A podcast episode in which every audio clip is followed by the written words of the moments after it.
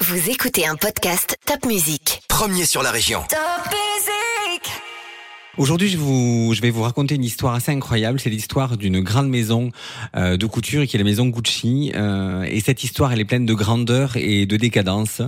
Euh, Suzy Menkes, qui est la journaliste du Harper's Bazaar, a dit un jour que cette marque était spectaculaire, hein, poétique et sophistiquée. Et c'est vraiment ce qu'on retrouve tout au long de, l'histoire de cette maison qui n'est loin d'être terminée.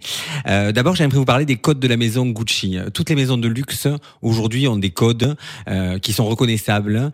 Et la maison Gucci, son code euh, fort, son ADN est situé autour de l'équitation qu'on retrouve dans toutes ses collections et notamment à cause du mort de cheval euh, qu'on retrouve sur les euh, sur les mocassins, sur les sacs, etc. Et puis on retrouve l'imprimé fleuri euh, qui a été mise au goût du jour par Grace Kelly. En fait, elle portait énormément de, de carrés Hermès, et les carrés Hermès tournaient souvent autour d'ailleurs de l'équitation, mais jamais de, de, de, fleurs. Et Grace Kelly adorait les fleurs, puisqu'elle habitait évidemment à Monaco. et du coup, Gucci a créé pour elle toute une collection d'imprimés fleuris. Et puis on connaît tous le canevas vert et rouge, c'est deux couleurs emblématiques de la marque Gucci. Le Jackie O, c'est un sac qui avait été conçu pour Jackie Onassis euh, avant, euh, après qu'elle ait été Jackie Kennedy.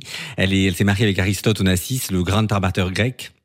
Et Gucci lui a donc créé un sac, le Jackie O. Et puis bien sûr le GG euh, qu'on retrouve sur toutes les collections Gucci en forme de sous, sous des cuirs ou, ou des fermoirs, qui sont les initiales en fait du fondateur de la marque qui s'appelait Guccio Gucci.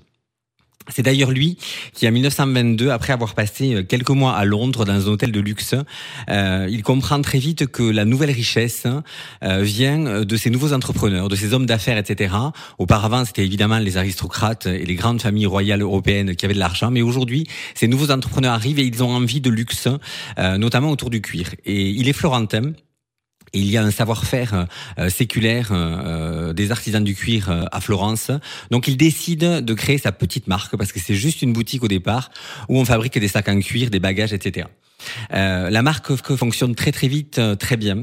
Et c'est son fils Aldo Gucci euh, qui fait exposer la marque à l'international, à nous vendre des boutiques aux États-Unis, en Europe, en France évidemment.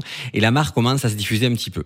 L'histoire aurait pu se terminer là avec d'autres héritiers qui auraient fait fonctionner la marque, mais tout bascule en fait dans les années 60 puisque les héritiers euh, de la de la maison Gucci se disputent. Euh, certains veulent s'occuper euh, euh de l'internationalisation, d'autres euh, du cuir, etc. Donc ça devient très compliqué. et c'est Aldo Gucci qui qui règne encore en maître. Et puis Aldo Gucci meurt et c'est un de ses de ses neveux qui reprend la, la le flambeau. Il s'appelle Mauricio Gucci. Et là arrive toute une histoire très sombre autour de la marque puisque ce Mauricio est assassiné en fait par un tueur à gages qui a été payé par sa femme, euh, qu'on appelait Lady Gucci, qui est Patrizia Reggiani. Euh, on l'appelle d'ailleurs, euh, après avoir été pendant des années Lady Gucci, elle est devenue la veuve noire. Hein, et elle écope de 26 ans de prison. Et la marque disparaît. Il y a une lente mort de Gucci. Ça devient une marque pour des vieux joueurs de golf, de golf pardon, à Miami. Et euh, euh, la marque distribue des licences un peu partout. Euh, il y avait même des pâtes, hein, des pâtes, des pâtes comestibles, des spaghettis euh, qui portaient le nom de Gucci à une époque, un peu comme Pierre Cardin, euh, qui euh, qui avait vendu son nom un peu à tout le monde. Donc cette marque disparaît et puis elle est rachetée par LVMH dans les années 90. Et on essaie de la faire redémarrer. D'abord un homme d'affaires qui s'appelle Domenico De Sole, qui décide de travailler avec LVMH pour remonter cette marque. Et puis on choisit euh, dans toute l'équipe Gucci un jeune styliste qui vient d'arriver qui s'appelle Tom Ford, euh, qui est un très bel homme euh, texan euh, et qui connaît beaucoup de stars, euh, qui aime bien euh, être dans ce milieu-là. Et il décide de s'associer avec Karine Roitfeld, qui à l'époque est la rédactrice en chef du Vogue français, et il crée un concept qui s'appelle le porno chic, qui serait, qui ne pourrait pas passer à notre époque, mais dans les années 90, on a envie de ça, on a envie de, de flamboyance, de stars.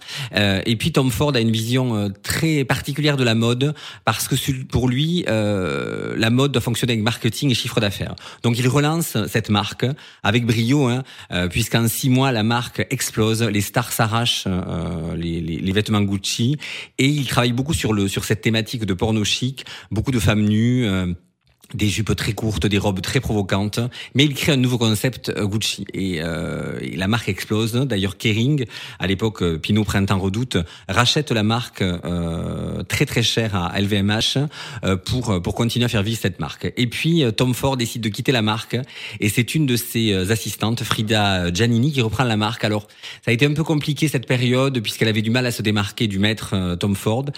donc très vite, elle est remplacée par Alessandro Michele euh, qui lui aussi est son bras droit, euh, et lui revisite totalement la marque. Euh, il revient sur des codes des années 70 où on voit de l'or, du baroque. il, travaille d'ailleurs avec Jared Leto, qui est un peu cet acteur qui est dans ce trip très années 70, et il mixe tous les codes de la maison avec avec justement cette impression, cette cette cette idée des années 70 euh, qui est euh, qui est très Woodstock, c'est du New, Woodstock en fait, et ils attaquent grâce à ça le Millennium, euh, les Millennials pardon. D'ailleurs, une des euh, un des défilés forts en fait de cette époque, euh, c'est le défilé de 2019 où ils démarrent le défilé avec une quarantaine de silhouettes totalement aseptisées, les femmes en noir, les hommes en blanc, et puis d'un coup tout s'éteint et on voit arriver le vrai défilé avec euh, avec des pattes def, des colpes à tarte, beaucoup de couleurs, etc.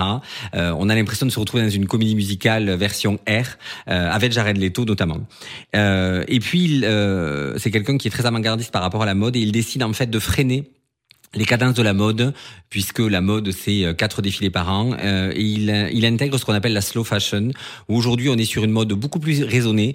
Euh, il y a moins de collections. Euh, on, on, revient sur cette mode un peu éco-responsable euh, pour revenir sur une mode vraiment plus cool, plus calme.